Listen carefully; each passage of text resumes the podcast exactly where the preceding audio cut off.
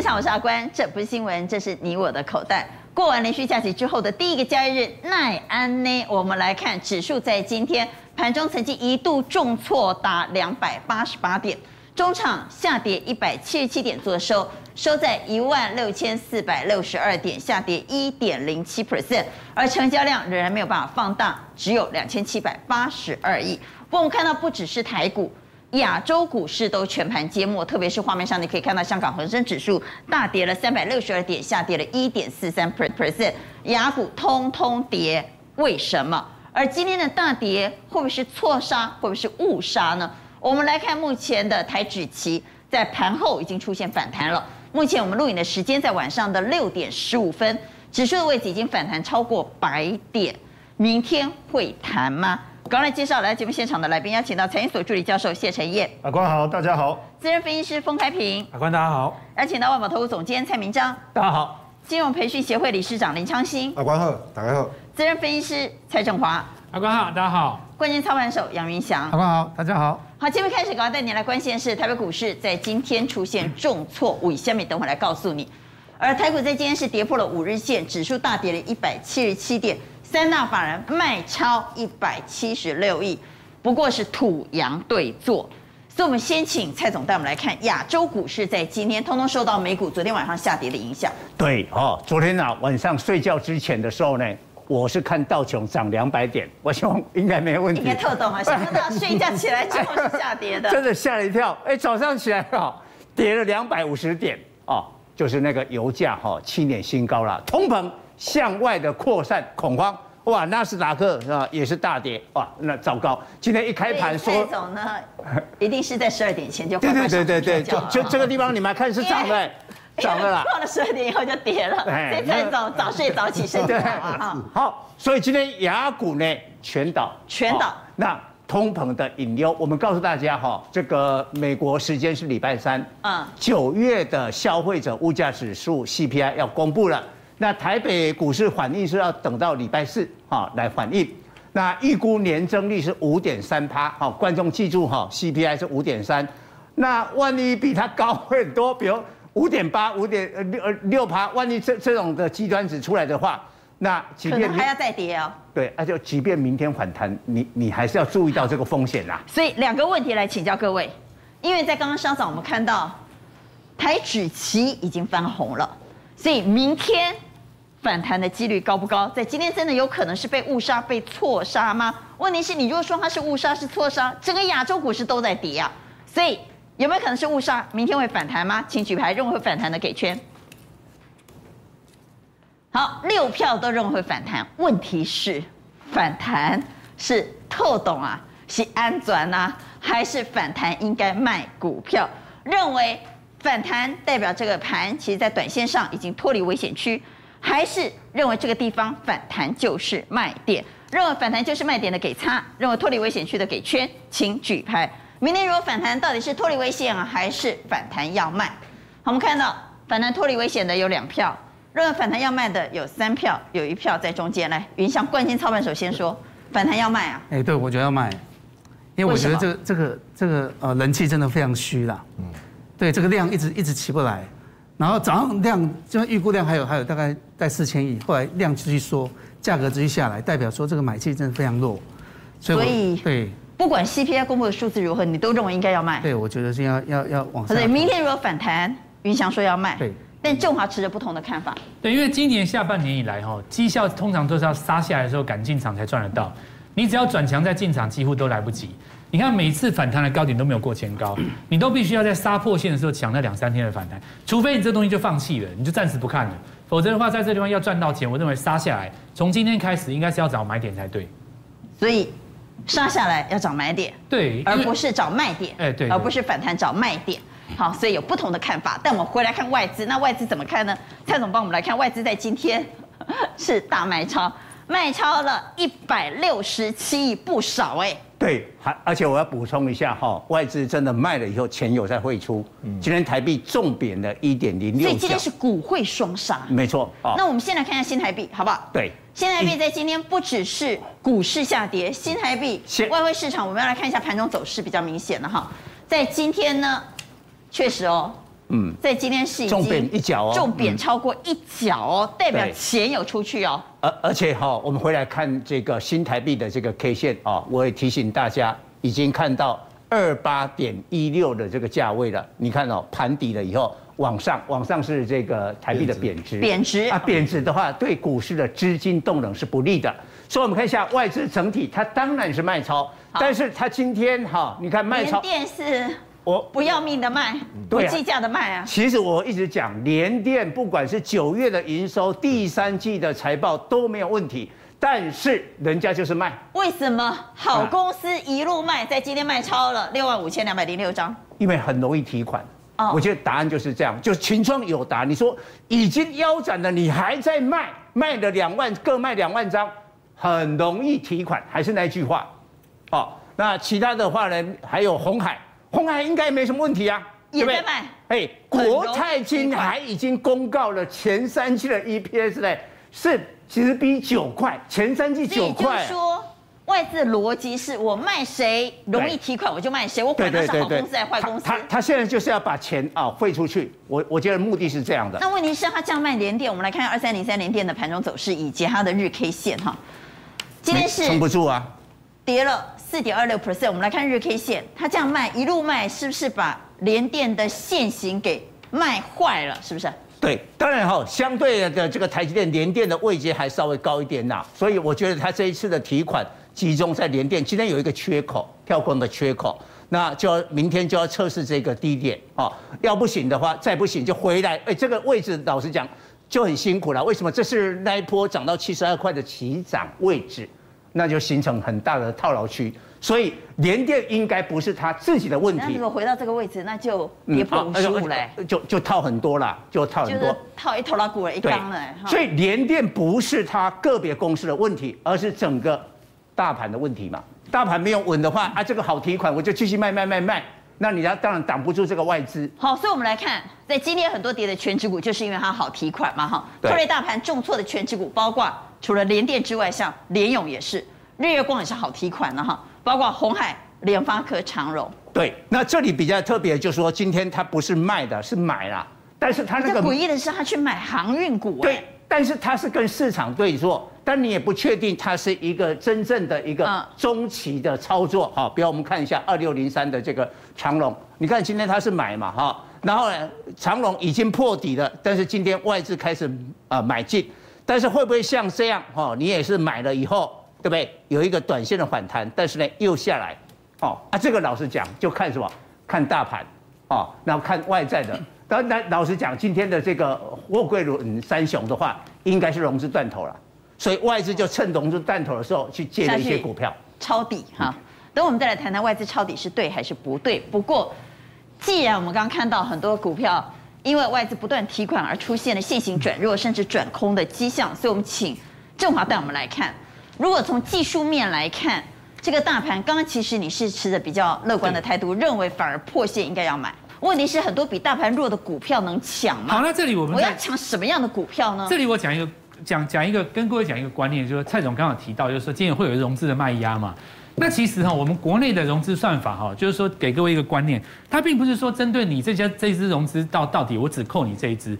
我们国内融资是算整户的，我相信很少有投资人完全只做货柜三雄，他一定会有货柜三雄又加上一点电子嘛。嗯，那这个时候你全部包起来，你融资到到这个水位的时候，他会一致通知你。所以照万海这样子跌法的话，我认为今天很多的电子股是被拖累的。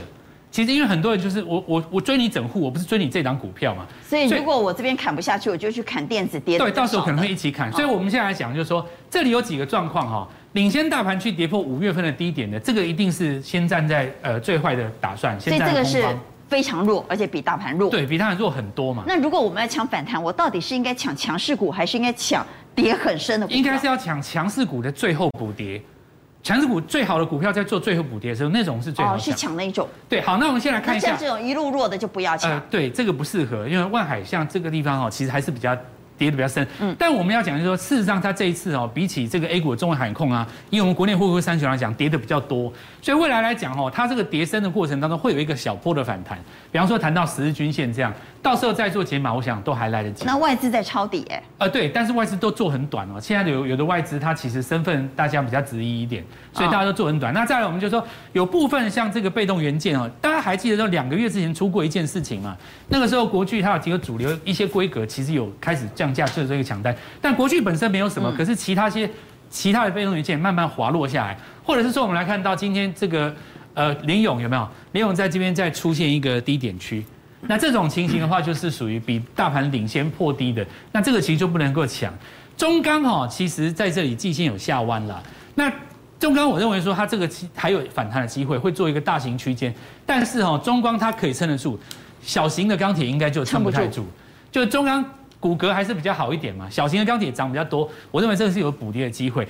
那这里要注意一件事情，就日月光了哈。你看九月营收是这么好的公司哦，其实它还是往下掉，或者是说这个威风九月营收这么好的公司，所以我现在要告诉各位一件事情，就是说九月营收不见得是护身符啊。就是我刚刚跟各位讲，你要钱的时候，强融资的话，就像我刚刚讲的嘛，你。户头里面有三档股票，你为了救那个就全出了，或像蔡总说的，外资有这种问题，他拿一个变现率最高，就是直接先出。所以正华你认为我们看线整理的这些个股，对反弹还是要站在卖方？对对对，就是看价位，价位你真的就是破了，破了就是破了。因为你比大盘弱这么多，但是你不需要现在去杀，我认为它会有反弹机会，一定会来的。那再来，我们看到像宏捷科这种之前呃比较红的，像 PA 的族群啊，今天其实都有一个微微破底的情形。那我们就特别注意一下哦，比大盘领先破低的股票，或者说法人刚开始做减码，这地方可能就要特别留意一下。对，好，正华刚刚看过这些个股哦，特别谈到了万海，谈到了航运股，万海持续在破底，问题是。外资开始在抄底，抄航运股的底啊！所以我们来看到外资在今天买超的前两名，竟然第一名是长荣，买了两万四千两百七十三张；阳明买了一万一千五百一十六张。有没有在破底？有。那破底为什么外资继续买呢？显然外资在抄底。所以我们要不要跟着外资抄底航运股？各位认为可以在短线上抢航运反弹的，给圈，请举牌。要不要抄底航运股呢？一二三。四票差，两票圈来陈燕。其实呃，前面是举圈嘛哈。对，因为前面风太大，把船差一点吹倒了。因为本来是要往前推的，那现在吹倒了，散户就不小心，他害怕，就一直跳船了嘛。那这样自然船变轻了，哎，船又震了。所以我觉得反而现在抢个短，我觉得 OK 的。好，跟你有同样见解的是冠军操盘手云翔。因因为我觉得我是看海运，那人家都举叉，只有你们两个举圈呢。因为海运三雄，我我看的不是散装，是海运。好，海运三雄，我们请三雄对，因为基本上我觉得它的股净比已经是很贴近的了。因为我们要现在运价在跌哦，确定跌喽。确定跌，可是我觉得跌是一个回档嘛，因为涨的时候已经涨那么那么那么大一波，那总是要稍微回档。可是按现在的股净比来讲，我们说算到明年来讲，其实这个这个时候价格搞不好股净比都已经接近一比一了。那云香，你看这个时候抢货柜三雄五八吗？空间多少？因为我觉得说，当然不是说看很长了，因为我觉得说跌这么深以后，如果说哎股净比已经开始，那你举一档个股做例子好了。哦，如果如果阳明哎，好，我们来看阳明来二六零九的阳明，对，最低点跌到八七点二，今天又破底了。对，可是八七点，它的它现在的净值是三十几块。还没有估它今年赚的钱嘛？如果它今年可以赚到四十到五十块，那等于是它的股净比已经接近接近八十了。所以再跌其实就可以抢。对，我觉我觉得是是这个价钱已经很合理。物理在怕空干吗？我觉得有有啊，我觉得可以接近到一百。哎呦，可以接近到一百再卖。好，这是云翔的意见。那我们回来谈，到底为什么亚洲股市在今天全盘皆末呢？最大的那个凶手，其实刚刚蔡总已经谈了。就是通膨压力嘛，所以请昌兴来谈谈通膨哈。现在全球陷入了能源危机，原油突破了八十，不管是布莱特原油还是西德州原油，通通突破八十了哈。那黎巴嫩呢？因为没有燃料，竟然还全国大停电，所以通膨压力不仅只是在中国，不仅只是在美国，现在已经是全球的问题了。对，而且这个缺电停电哦，还变成是会流行哦。所以今天我们看到哈，全球的市场哦。一早醒过来是，哎，台子期怎么四出大跌哦？其实就是在于美元跟什么？美元涨，然后原油也涨，两个都涨。所以油价是最大的凶手。对，所以我觉得哈，其实现在大家会去思考一个重点：油价涨，通膨涨，然后呢，资金从什么？从亚洲的市场回到什么？回到美元身上。我认为这个是大家都会比较担心的地方。我补充一下哈，刚才提到说反弹的最好的部分哦，比如我们来看域名哦，域名就是这一波反弹最多的。可是各位可以看到，散装是比较有风的，加到加都要喝二十趴。所以我的意思说，可不可以抢反弹？绝对可以。可是你一定要跑嘛，你不跑，今天又被打到跌停呢。所以我认为，投资朋友，你现在在做是说，你当然可以抢短啊，可是抢短的时候，你得要走了。好，简单来讲呢，抢短就像抢银行，不管你有没有抢到钱，都要跑。对，可能他我怕你进去抢的第一刻，你就心里要知道我是在抢短。对。那不管你抢到多少，或者不管你有没有抢到钱，都要跑。啊关讲很好，抢不到钱你也要跑，你要设个停损啊。对。对吧？你抢你抢唔掉，输我怕你买走啊。类似喜爱的刚刚阿伯哈的路特入侵了，我认为是大家在这边一定要特别留意，因为整个盘面是空方式。好，那油价现在突然之间往上飙高，对，怎么办呢？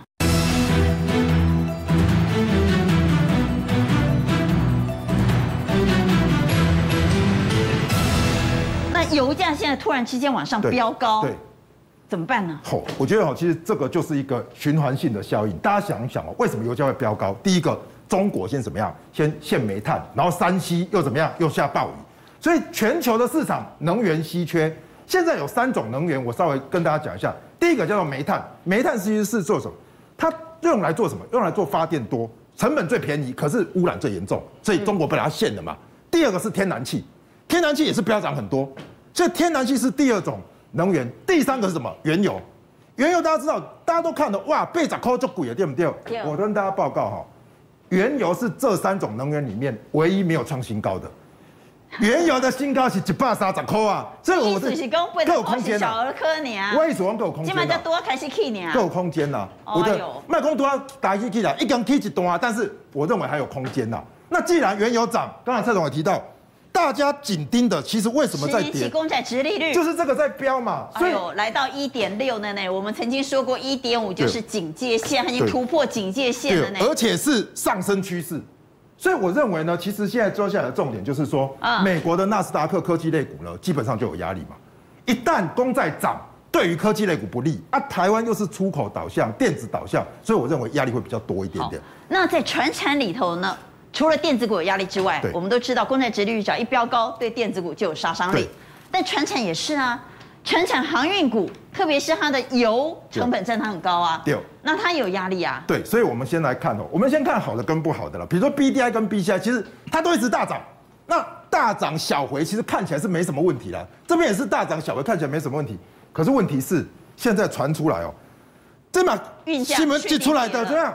百分之四十、百分之五十在砍呢？为什么？大家知道中国限电拉闸，结果怎么样？没回汤运，结果上海到这个所谓的美东，对不起哦，运价直接腰斩，腰斩，腰斩啊！所以有的是腰斩，有的是砍百分之五十哦，这到处的不一样。所以现在很多的传出来是说，我再次强调哦，利多的时候涨不动，利空最后一个就就彻底了，要测试底部嘛。可是很可惜，利空。底部又没守住，所以短线是真的很弱。所以我再次强调哈，现在对于航运股来说呢，其实我觉得是一个转机，因为利多不涨的话，利空一定会跌。可是利空频传，包括你看全球的传奇都在延误数持续上升。你看红色的是什么？是延误的天数，蓝色的是准确的天数。我们想说，哎，疫情比较好啊，对不起哦，延误天数持续上升，表示什么意思？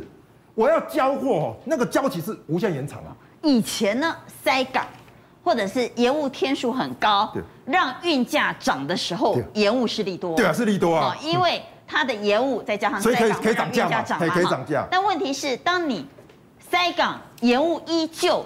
但是运价不涨的话，那就完蛋了。那就表示怎么样？你没货运，然后呢，我交期又长，然后我运价又没办法涨，是，然后我的营收就不容易创高。所以我认为这样的一个就是加成的效果。可是反过来说，我们也给观众朋友一个想法，就是说这种利空哦，是拿来测试底部的，嗯，要来测，不是说你看到它全部去空它，不是啦，因为这些利空其实开始会反应嘛。那反应的时候，假设底部开始逐出来了，哎，这个时候反而是一个反弹的契机。好，那我们等会好好仔细来谈谈哈。对航运而言，这个反弹怎么拿捏？对，问题是塑化，那是不是应该是利多？对，所以我认为哦，对塑化来说是利多。因为油价涨，对塑化来讲，普遍来讲就有机会让它报价往上涨。对，所以我刚才讲哦，其实这三种能源里面，煤炭、天然气跟原油，我认为原油还有空间。原油一旦有空间，你就抓着龙头股走，然后龙头股当然就是台塑三宝嘛，对不对？台塑四宝。那我们先来看台塑。塑化来。对，那各位来看台塑哦，基本上它其实就是什么，属于一个所谓的多头的一个所谓的避险的一个部位。所以你看到其实包含投信啊、外资啊三大法人哦一路把它买上来，虽然买超越来越少，可是哦，这是投信对不对？你看外资，赶快那边。那我的意思是说哦，其实大家在操作这个的时候哈。不是要利用它来赚大钱，而是你做资金的避风港啊！不，你也软妹啊！我那个投资朋友说是这样子嘛，你不买这个，你去买很弱的电子股，预去破底，那你买这些台塑四宝，相对的比较安全。我认为呢，在油价高涨的过程中，应该要有一些转换部位的思维，任何卡位啦。跟着外资卡位啊，等到有一天通膨没有上去，外资开始卖的时候，哎，你再调节，基本上你能高档了，搞不好再创新高拉回，相对会比较安全。那选股是以最上游的台塑吗？对，我认为台塑是一个重点哦。那这边呢，其实我列台塑、南亚、华夏，那前面有列一个亚聚一三零八的亚聚，大家把一三零八的亚聚拿出来看哦。那下面放投信哦，我认为呢，这种二线塑化类股哈，反而要特别注意，为什么？因为前一波投信买很多。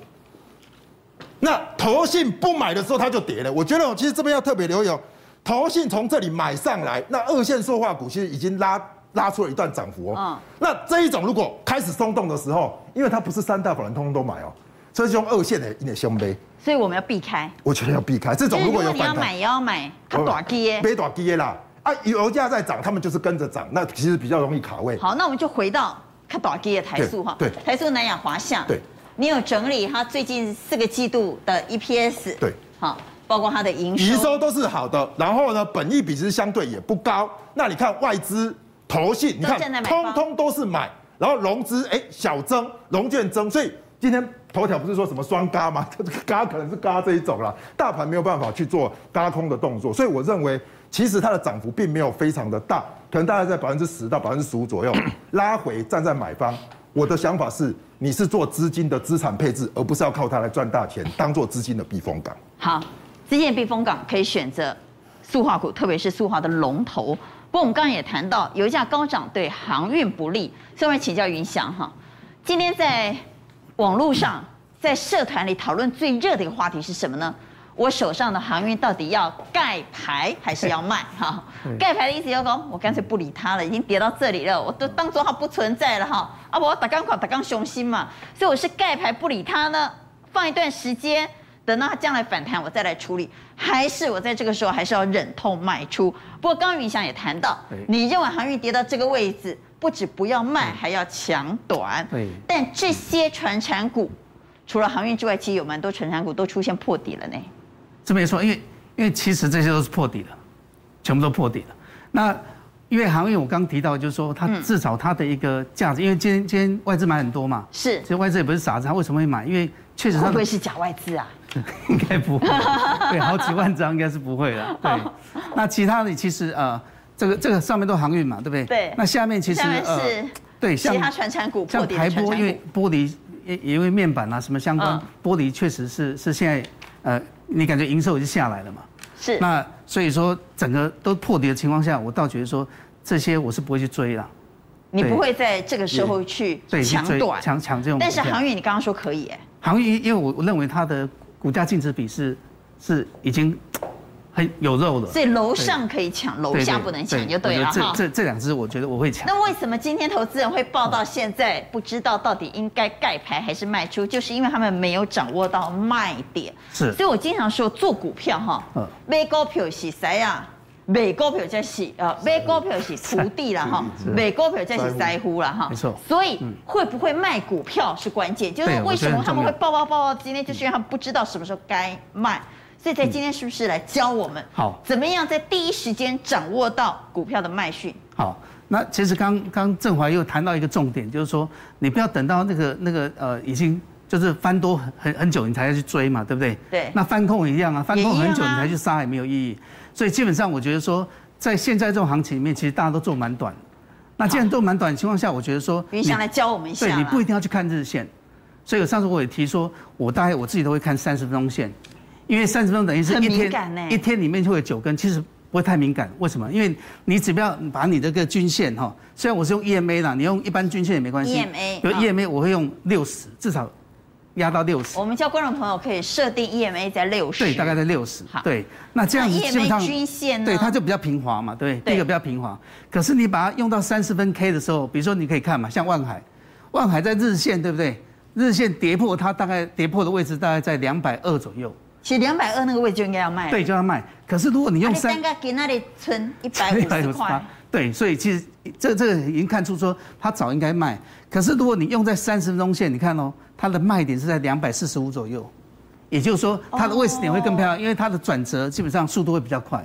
所以三十分钟 K 线其实在二四五就应该卖。对，那就算你用日 K 也应该在两百二左右也应该要卖。没错，没错。所以就是说，如果你可以切两个点位都没卖，报到今天才来问说到底要不要盖盘？是，所以如果买的话也一样，你看买的话，基本上像技嘉很强嘛，对不对？最近连续飙升又很强，所以就以日线来讲，你会发现说你的追的点可能在呃这个放假前的前一天，嗯、对不对？甚至今天的开盘才去追嘛，那时候一百零几块。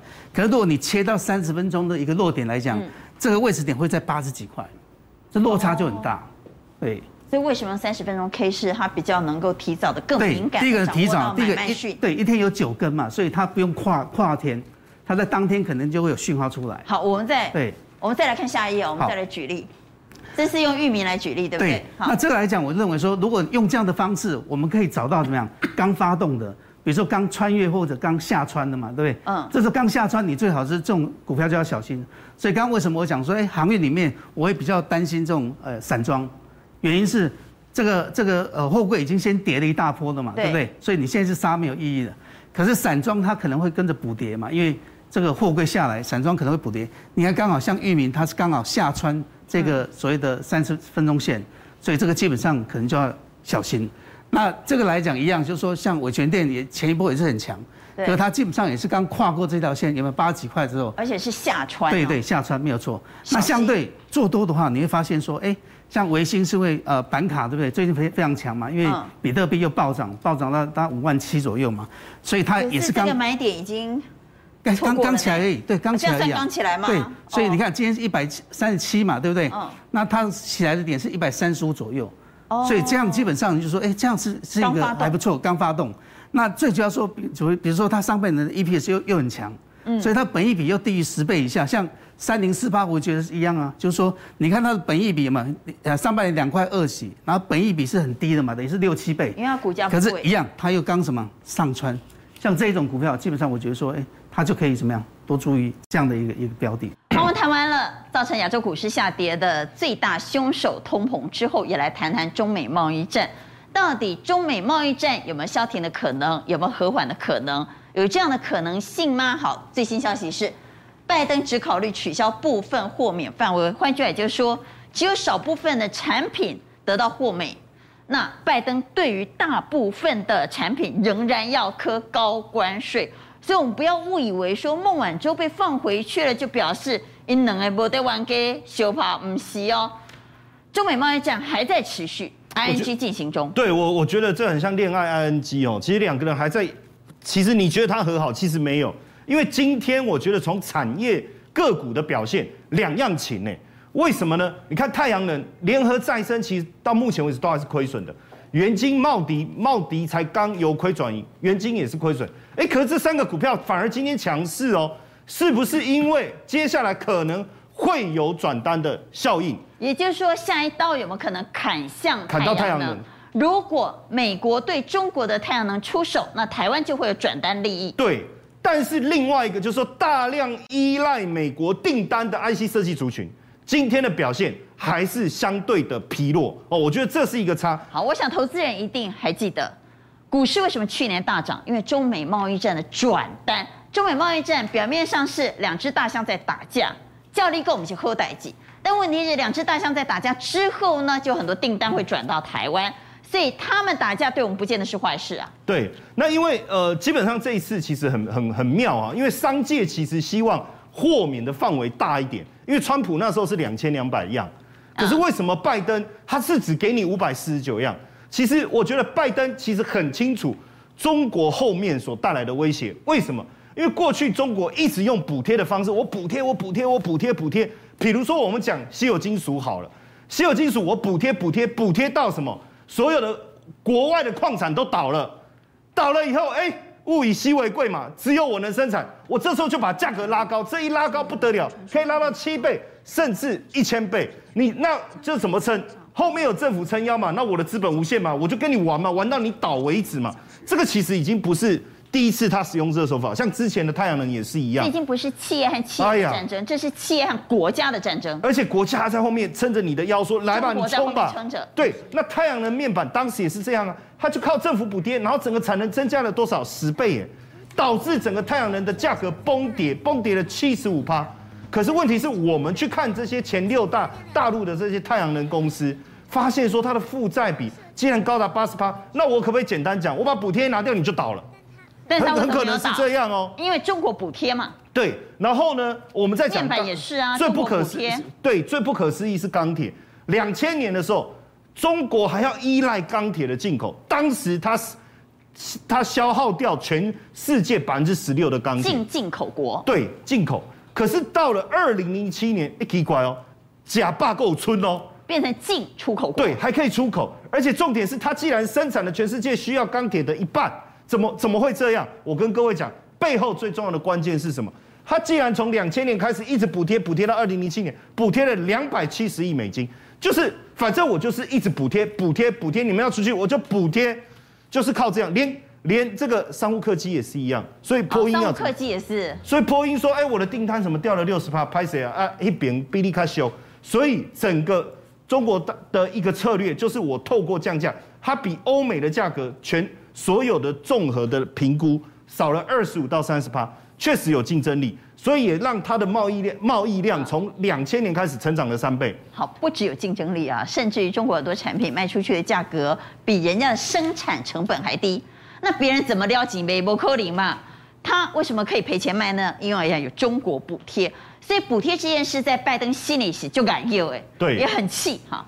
在这样情况之下，它最有可能开到的产业，当然就是补贴最大最多的产业。所以很多人评估认为，拜登下一个开刀的对象会是太阳能。对，因为现在太阳能第一个，它已经禁止说你新疆的多晶系出口到美国嘛。是。那因为它是现在全球最大的生产基地，这是第一个。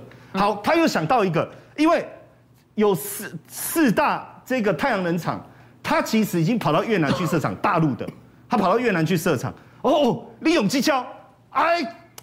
俩掉啊，就是说，甚至你从中国以外生产的也不行，禁止你从东南亚这个地方转进，好，这个部分它也要限制，所以这个部分当然就对我们的这个这个太阳能产业就有帮助，因为联合再生就我们自己的这个太阳能厂，他就说最近有很多美系的这个订单。订单，然后甚至非美系只要不是大陆的订单也开始过来，所以他说接。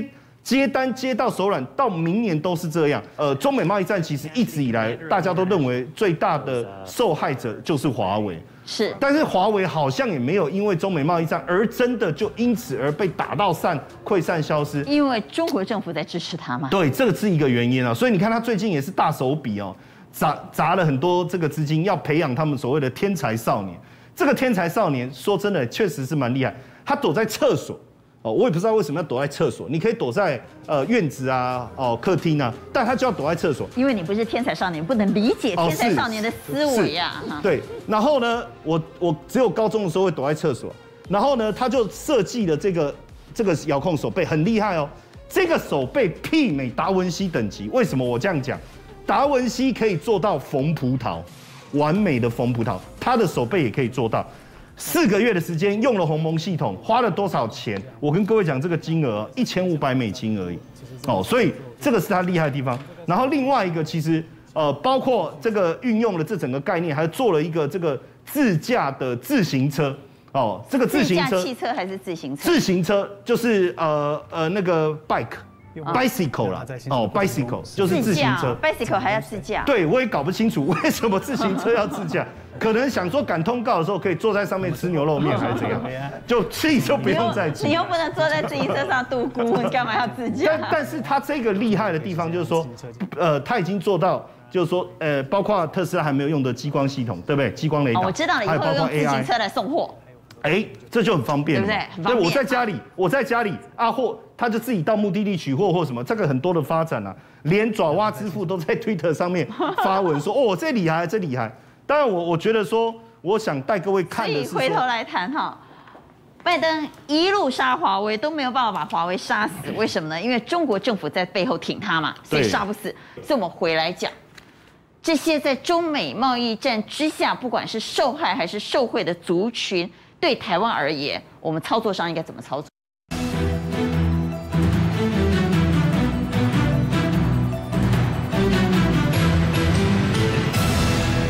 对台湾而言，我们操作上应该怎么操作？我我觉得，呃，受贿受害的，我们等一下讨论哈。但受受呃受贿的部分，我觉得要注意一件事情，因为这一次的议题先跑出来是太阳能。可是，当然，我们太台湾的太阳能产业从上中下游的系统是非常完整，这个我不否认，我也认为。所以受贿就是转单的嘛，哈。对，但是这里面要特别注意哦，因为最近台股比较弱的情况下，资金会往这个方向走。但是你一旦台股又回到正常活络的情况的时候，坦白讲了哈。这个族群还会不会受到青睐？为什么？哈，我们先看一下。你意思是台股在不正常的时候它才会涨啊？也不要讲不正常，这样子等这样子好像有我有一点点暗示说台股现在是不正常，应该说台股不太对劲哦，哎，好像意思是一样。其实我们可以看一下，我我我举联合再生，我们先看一下联合再生。你看哦，这个股票，如果我们光从线图来看，下面帮我切，导播请帮我帮我切一下外资哈。上面正常来讲，哦，其实它的线图是整理的还蛮漂亮的。然后最近又因为这个议题而突破。那如果我们仔细看，哇，你看这个外资好像在认养。可是这里面提出的第一个疑问是：这个外资是正统外资，还是有目的性的外资？这第一个。第二个，其实这一家公司都还在亏损。所以未来即便它营收暴增，它到底能不能让它转亏为盈？然后另外一个，我们看这个茂迪的部分哦。茂迪也是一样哦，最近好像出现了一个底部形态，那这个底部形态，坦白讲，我看外资看投信好都没有人要认，而但是它转亏为盈，大家会觉得说，哦，好像不错，营收也暴增，会不会这个议题来了？咸鱼翻身。对，但是我我就讲说，现在就是因为没有东西吃，出出这个出家呃出外人吃个粗饱，给干崩家了，蒙停了。好，为什么拜登会对太阳能开刀呢？最主要是。上一波的战场如果是在五 G，那么这个波段的战场就在新能源，因为现在油价一路的往上飙高，新能源越来越重要，所以拜登很有可能在新能源这个战场对中国开刀，一方面在太阳能上面开刀，另外一方面在电动车身上开刀。所以我们来谈谈电动车哈，电动车当然十月十八号的红海科技日，对台湾电动车产业而言是大代志，他今天又公布影片了。又让我们批判了，批判什么呢？它的三款最新的电动车未来会长什么样子呢？所以，我们等会来看看影片就知道哈。再加上鸿海现在不只是要做电动车，而且要做石墨电池。它为什么有能力做石墨电池？而石墨电池对电动车而言，是不是一个胜败的关键？上礼拜二来的时候，我就说不要再抱怨红海 MH 哦，就是只有指纹楼梯响不见车下来。那我说过那时候他已经人家已经秀出三个设计图，哇，这个礼拜更棒了，对不对？周末的时候我们已经看到红海呢，它这个跟黄华已经秀出了自驾车。今天这影片更棒了，好，大家可以看到，就是说，哎，你可以看到它不但秀出来这个所谓的这这个轿车，譬如说像这个有这个所谓的一个比较豪车的一等级，那在像这个白色也是属于的这个所谓 C 等级。所以等会观众朋友在画面当中所看到的白色的，那是红海未来电动车的 C 等级，对，那个是比较就比较中阶的，中对，比较主流。你如果在画面当中看到黑色的车子哈，黑色那它的一等级就是高阶的，另外它还释放了。它的电动巴士，那就很容易看出来了嘛。电动巴士就短单一带的西啊哈，所以我们看到了三辆未来红海 MIH 会推的车子。我觉得哦，像我们之前看过它什么不小心露出来那个什么间谍照，有没有？我觉得不怎么样。哎，就是看到这个实体而且还跑，我觉得蛮飞选的，还蛮好，还那个形状不错。那红海在最近来讲啊，其实它不只是走琢磨在这个。我们说它的它的这个发展的一个进程，像上个礼拜我就跟大家讲底盘嘛，我们讲乙胜嘛。那我讲乙胜的时候，是因为它的共用底盘嘛。那乙胜今天是涨多回涨，可是你注意到上个礼拜放假之前最强的一档 MIH 指标股，就是我跟大家讲的这个底盘的乙胜。好，那除了这个车体架构之外呢，刚刚这个阿关也有提到这个石墨烯电池哦。我先提一个东西，就是在这次 CES 展里面哦，宾士哇，有台非常炫的那个阿凡达车，它就是用了所谓的一个石墨烯电池啊，这个非常的炫。那红海在最近，石墨烯它是一个下世代的一个产品啊，像连张忠谋他也是说，将来新世代的一个非常重要的一个材料。可是大家知道吗？石墨烯它不是天然的东西，石墨烯它是把石墨用那个方用物理的方法改变它的分子排列，所以说石墨石墨烯哈，它有非常非常多的好处，比如说它导电好啊，散热好，可是它唯一有一个坏处就是它稳定性不够，这就是为什么红海它为什么在最近呢？它跟中碳跟这个所谓中碳这个合作，是呃邀了中态跟它自己本身的容态，因为它们本身有石墨的基础，对不对？然后它还邀了什么硕核？为什么？它要利用硕核的细的技术加进去之后，让这个石墨的一个碳系的产品更加稳定。这个就是红海将来要拼的黑科技。什么黑科技呢？固态电池。好，将来的电池呢，其实最近因为红海也因为这个将就这个等于说跟这个现实呢要结合，所以说譬如说像特斯拉也好，苹果也好，他们都舍弃了原来的什么三元电池。那用的是什么？用的是磷酸锂铁电池，因为三元是列孤盟，列孤盟所在的地方都是第三世界国家或是中国大陆可以控制的地方，有地缘政治的风险，有这个所谓的环保的问题。但是用了磷酸锂铁电池的情况之下，哎，成本低又比较好入手。那如果将来要再加上红海这种黑科技，就是加上这种所谓石墨方面，对它本身又跟硕禾那把那个矽加进去，哇！改善了这个石墨烯不稳定的一个缺点，所以说这个地方是我觉得鸿海在电池哦，将来也是很有竞争力。好，我们来看一下石墨哈，到底现在有多夯？我们看一档个股的股价就知道。来，三晃，我们来看一下三晃，一七二一的三晃，今天一开盘一价到底所涨停。对，为什么？因为它就搭上了石墨的题材，所以股价是。观众朋友可能看不清楚，这是两根涨停板哎。对，这个很标。对，所以电池里头现在最夯的话题就是石墨。但是你要去选股怎么样？我我跟大家报告一下哦，有时候我们常常讲，我们常市场上讲几句话，说我们要吃法人豆腐，对不对？哎，法人有两种，一种叫外资，一种叫投信。可是外资有真外资、假外资，你不要每次看到哦，这这张股票外资昨天大买，你去吃，就你没有吃到豆腐，吃到豆干了。为什么？它可能是假外资。可是投信不会有假投信。对对，好，我们拉拉回来看，哎，你心目中。阿关，我上礼拜二来的时候，我讲一句话，我说看美琪玛做康普，就这个礼拜康普的涨幅是不是美琪玛还还来得大？强对，嗯、那你看啊，哎，康康普，哎，你一般闭起眼睛，你说，哎，你第一个想到美琪玛，可是美琪玛，哎，投信七月以来都没有买，没有买，跟你想的不一样，哎，可是康普真的投信买了两千九百多张，好。在这个地方聚合哦，对？这个做电解液的，我等下再跟大家讲。其实他要小心哦，因为未来如果做固态电池，它可能会面临到很大的变革。那利凯，哎，这个地方也是做这个正极材料没有涨。可是大家注意到中碳，对不对？哎，小买之外，有一家公司投信七月来买最多，买了一万两千两百多张，到现在那个筹码还没有释放出来。然后他为什么买名？对，你现在要吃豆腐，而且你现在有机会比他这一万两千多张成本还低。你要吃豆腐就要吃这种豆腐才对嘛，对不对？那我们再来看下面一张哈。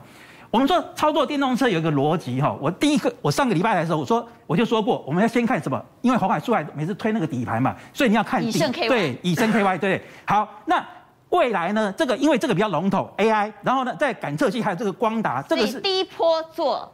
比较具体的，对啊，车壳啦、底盘，这个是第二波，这时候应该做电池，接着将来才做这个。对，这个就是可能就是下个礼拜一出来之后，哇，看到自驾。啊，那我们先讲这一波。对，这一波我们这一波是最实在的。但是你看，我为什么用标出来颜色？为什么？这个太多人做，这个红海现在在做，哦，大家也都知道。可是这一块就是我跟大家讲，这个红海未来的黑科技，它的隐秘密武器，会这。这一块来讲的话，是大家要注意到。我们看下面一张，为什么我要讲跟这个明基材？你看啊、哦，我举个例子哦，明基材它本身做什么？做那个隔离膜。现在我们的传统的那个锂这个锂电池，就是一个正极材料、负极材料，中间一片隔离膜，那中间是电解液。可是未来固态电池怎么样？我不要电解液了，我就是固态。现在有那种半固态电池，就是我中间有固态的电解质。以后是我连电解质都没有了。好，我拉回来讲，你看为什么要吃它的豆腐呢？你看哦，七月以来，你看这里地方，它大量去这边买三千张，买三千张，这边它都超过一千六百张以上。这个价位平均的价位落在什么地方？三十三块、三十八块、四十块。它也就是说，在这几个大量区、投信买的大量区，平均的位置点，总而言之，这一万两千多张，平均的价格大概三十八块以上。哎，就你看它现在今天收盘多少？三十一块。我们最后超级比一比，你看这些股票，哇，获利数字。所以就是说，我们现在如果买的话，比投信的成本还低。对，而且你看啊，这些投信买的没有那么多，那你看获利数字，明基才是一点三八，哎，就这个这个一点八八、一点四几，都来到什么一百多块、五十几块，明基才只有三十一块，它的特殊利基，好好注意。好，也请正华带我们来看，说到电动车，电动车有没有被错杀的？好，那这个刚刚封总也提到了，就是说在红海这个地方，十八号大家万众期待嘛，所以呢，最重要当然红海本身哦，当然它股本比较大哈，大家除了这个以上之外，广宇呢，可以看广宇跟鸿准，广宇最近很飙哈，对，尤其红准跟广宇，但你可以看到哦，投信呢是买广宇买的比较少一点，但是呢，它事实上是站在买方买的比较优秀一点哈。那在鸿准的部分，它其实已经持续大概将近快要一个多月了，都站在买方，对，而且重点是在今年九月份，当时股市在下杀的时候。那你可以看到，由于基期比较低，那股市也没有破底，对不对？中间休息的大概差不多七到八天，那继续有买，好，所以这个可以说不离不弃。照理来讲，一般来说，投信在偏离他自己初次成本的时候，不会再追了。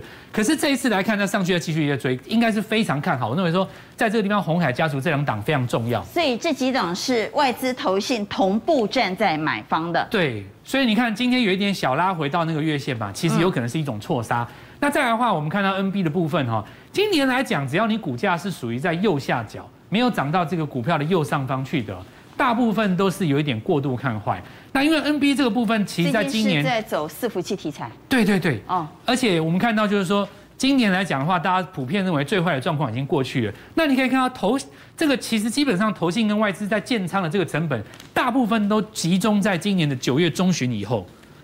那这个都是新的哦，九月中旬。建立的持股大部分都是为了明年的题材来的，所以这个部分的话，未来拉回其实都还是可以来观察。金红的话，当然就是投信琢磨比较深了。那昨天买的比较多，那今天来讲的话，在那边震荡，其实后续都还有机会。这一些通通都称之为投信外资。逆势买超的股票，好。不过既然说到投信哦，刚封总也说外资有假外资，没有假投信啊。对。所以我们来看投信会持续布局的个股包括哪些呢？好，那这些的话，大概就是普通呃普遍来讲，就现在当前最强势的族群。未来来讲的话，只要在下杀的过程当中，应该都还有低阶的机会。那第一个当然就是讲到了。康普跟聚合哈，那刚刚已经有提到过，你看投信的这个买超还持续在买进啊，这个是电动车。对对对，那再来的话就是说在 IP 的部分，嗯，IP 的话我们看到因为这次这个利旺一直在创新高嘛，那接下来我们来看到创意的部分跟智源的部分，其实大家看它这样子涨哦。觉得说这个股市要涨，好像已经涨很多。那真心来讲，以资源来说，哈，其实就只有最近这两天涨比较多，前面这段日子其实没有涨到啦。那只是说，别人别人跌比较多，会觉得说它会不会补跌嘛？资源的宝宝在这里耶。好好好，那说会不会补跌？那其实我们来讲说，这些股票涨吗？资源还会再涨吗？有什么？这没什么问题，没什么问题啊，哈哈。对，像我刚刚讲的，你最强势的股票都已经撑到最后，如果还不补跌的话，那其实这个地方就有机会来做发动了。那这样的话就是景硕九月营收，还有包括有一些部分像 PCB 的话，它这个脖子，那其实这个呃都在台湾生产嘛，所以相对来讲比较不会有其他的疑虑。那目前来看的话，在投信这个买超的位置，我通通都集结在什么？九月有加强在做买进的。但未来来讲，大盘如果有在下跌或震荡的时候，就看这些股票。